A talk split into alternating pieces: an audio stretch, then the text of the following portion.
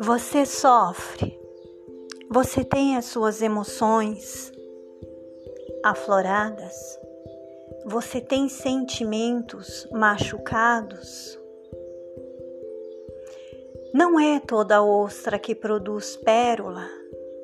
Para produzir a pérola, precisa entrar um grão de areia dentro da ostra e assim irritá-la, machucá-la, até que ela consiga produzir a pérola para não sentir mais dor. Assim nós, quando sentimos dores emocionais, dores tão fortes que são capazes de doer o corpo, de doer os ossos. Quando a gente realmente quer transformar tudo isso em pérola, a gente dá um novo sentido na vida, a gente procura ajuda. O que você quer fazer?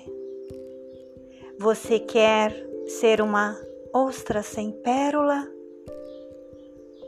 Ou você quer pegar esse grãozinho de areia que está te machucando e transformá-lo em pérola?